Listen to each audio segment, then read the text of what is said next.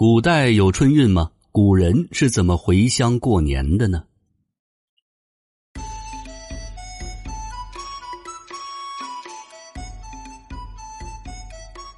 春运一词最早出现在一九八零年的《人民日报》上，那时大量的农村人口涌入珠三角、长三角经济发达地区寻找工作。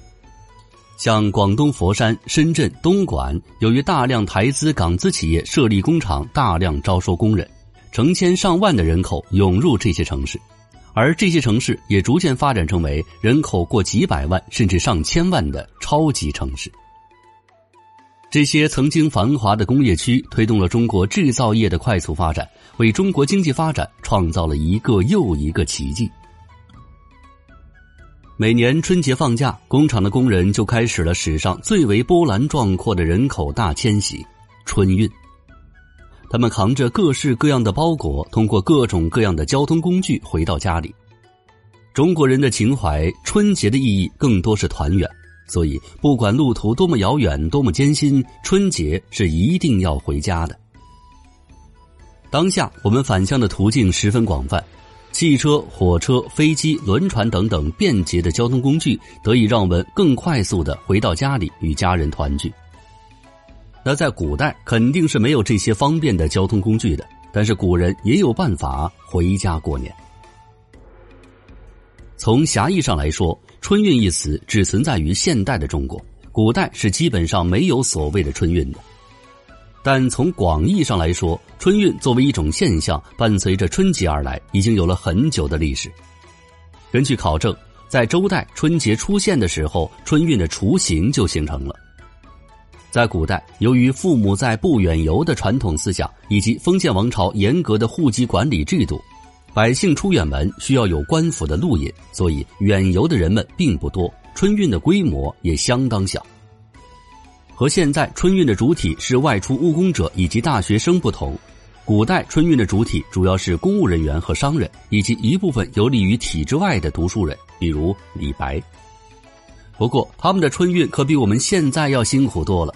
古代的交通工具并不发达，如果旅途比较遥远的话，一般的官员可能花费上大半年的工资以及以月来计算的时间才能回到家。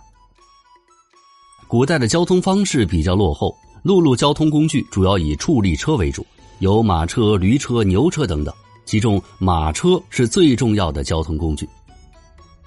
畜力车是古代最为普遍的交通工具，速度较快又比较省钱，但是舒适感方面不能要求太高了。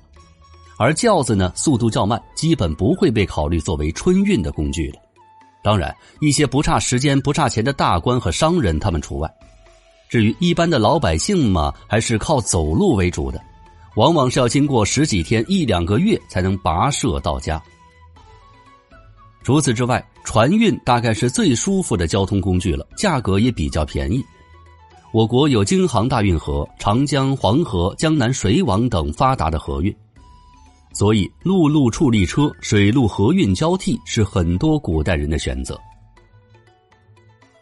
另外，古代到了春运时期，官府也会给需要赶回家过年的公务人员做一些调整任务之类的安排，让他们能够有足够的时间赶回家过年，这样就不用担心错过春节了。现在的春节假期可没有这么长了，凑凑补补才七天，其实真正的假期只有三天，而春运路上至少要耽误两天，所以现在有很多人在网上吐槽说春节假期短。那按照我个人的想法呢，春节假期应该有十六天才对，大年三十开始，正月十五元宵节过完，十六上班，这样比较合理。另外，其他的中国传统节气的假期也应该相对增加，比如元旦放三天，春节十六天，清明节三天，劳动节七天，端午节三天，中秋节五天，国庆节七天。而且我说的这些都是不能借周末休息日的。您觉得我的这个提议靠谱吗？